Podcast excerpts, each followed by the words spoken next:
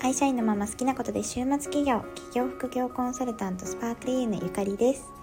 本日も TCA ラジオをお届けしていきたいと思います今日はですねえっと、インスタで平日に毎日発信をしているデイリービジネスレッスンというのがあるんですね。でえっと、それのあのレッスン内容がインスタのストーリーで毎回あの配信しているので、まあ、見返せないっていうことと文章がすごく短いっていうことでなんかあの結構 DM とかをいただくことが多いんですけれどもあのもっと詳しく聞きたいですっていうお声も多かったのでこのデイリービジネスレッスンについてちょっと深掘った内容を音声で配信していけたらなというふうに思っています。で今日はですね好きなことが見つからなかったらどうすればいいのかということについてお話ししたいと思います。えっと、デイリービジネスレッスンで好きなことがこう見つからないっていうケースについて配信をさせていただいたんですね。副業とか起業したいなって思う時に皆さんってなんかあの大体何しようかなって思う方が多いんですよ。何したらいいのかなとか何したら儲かるのかなとか何したら楽なのかなとかなんかあと好きなことをあの仕事にするって素敵だなって思っていながらそんなに好きなこと自分ないなっていう方も多いんじゃないかなと思うんですよ。で私自身もそうだったんですよね。なんか好きなことって聞かれてもいやなんか例えば本読むの好きでしたけどなんかそれが動詞のことにつながるかとか分からなかったですしなんか好きって言いながらじゃあ毎日本読んでますかって言われると別に読んでないみたいなこともあってなんかどのレベルの好きだったら OK なんだろうとかも分かんなかったんですよね。なので今日はそんな方にあの向けた音声をとっていきたいなというふうに思います。でまず好きなことがなかった時にでも副業したいとか起業したいとか働き方自由なこう働き方会社員じゃないなんか好きな時に好きな場所で働くようなそういう仕事したいなと思った時に何からやればいいのかっていうことなんですけれども好きなことがなかったら目の前の困っている人を助けるために今自分ができること全力でやるっていうところから始めるのをおすすめします。要はその好きなんか好きって like とか want ですよね。あのよくあの私が TCN のレッスンで使うのが want ってやりたいきとかっていう丸円を3つ書いて、ま、丸の1つが want でもう1つが can できることですね。あなたができること。で、えー、ともう一つが求められることニーズですね。っていうこの3つの丸の重なる部分がビジネスになるととてもいいですよって言ったりするんですけれどもこの3つの丸のうち今好きっていうものがなければ can の方からやればいいと思うんですよね。can でかつ求められているニーズがあるっていうものをやるのがあのビジネスの中ではセオリーじゃないかなっていうふうに思います。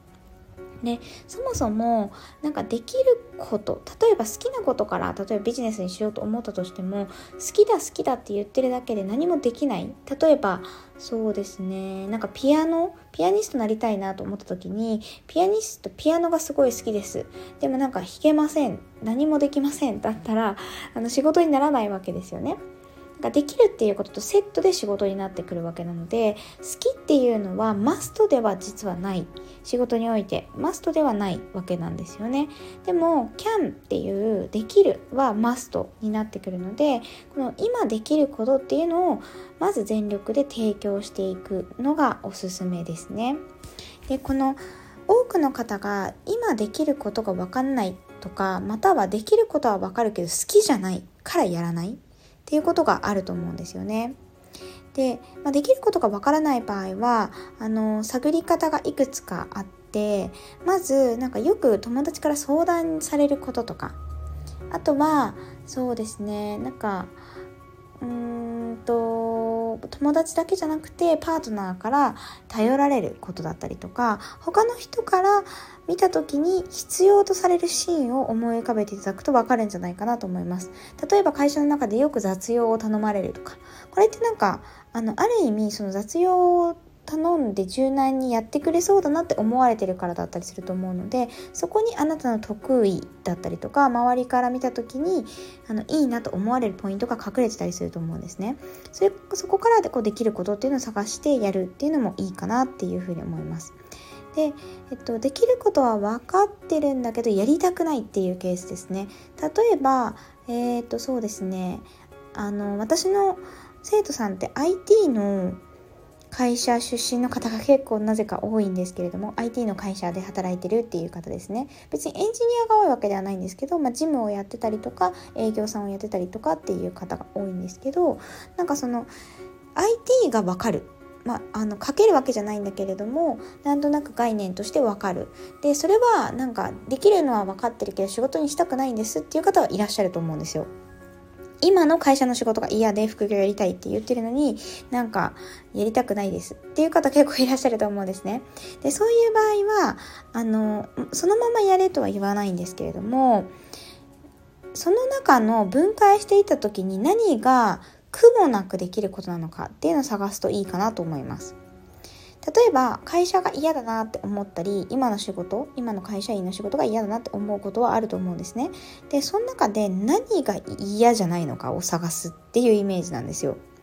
例えばそうですね。私が前あのコンサルティングあの経営コンサルタントとして働いてる時に会社嫌だなって思うことってあったんですよね。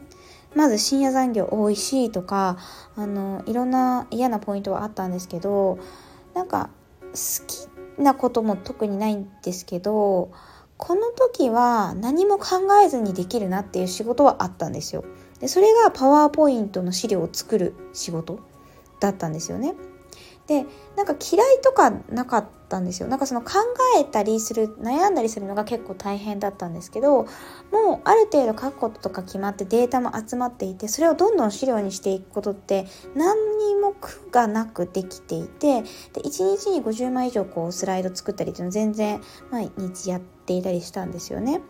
なので例えばそういうことを仕事にするっていうのはいいんじゃないかなと思います。なのでそのパワーポイントの資料を作ってる時に私自身もすごい楽しいとかなんかこれをずっと仕事にしていきたいとか一切思っていなくってだったんですけど今になって思えば、まあ、今の仕事でももちろん生きてるのもありますしもし本当にできることとかが少なかったり好きなことが見つからなかったら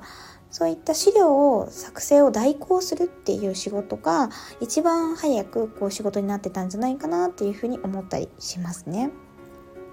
なので自分の今の会社って仕事をしてるわけなのであの会社員やってる方であれば。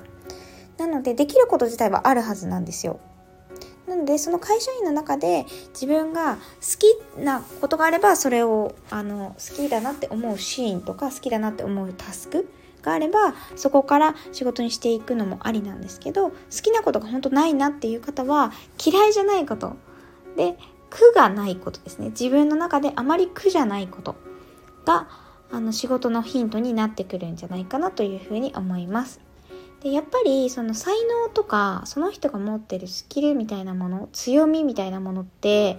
結局ものすごく好きっていうエネルギーがあればもちろんいいんですけどどちらかというとなんか息を吐いて吸ってん？吸って吐くようにできること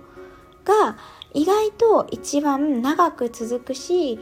成功しやすい仕事だったりするんですよね。なので自分が息を吸って吐くように毎日毎日していることとか繰り返ししている継続しているような行動だったり、まあ、タスクだったりそういったものがあれあればこう副業とか起業する時にすごく大きいヒントになるんじゃないかなというふうに思います。では今日はこの辺で終わりにしたいと思います。本日もご視聴いただきありがとうございました。TCA ラジオではビジネスやキャリアアップに役立つ情報や現役パラレルキャリアのゆかりのライフスタイルなどをお届けしています。次回もぜひ聴いていただけたら嬉しいです。ありがとうございました。バイバーイ。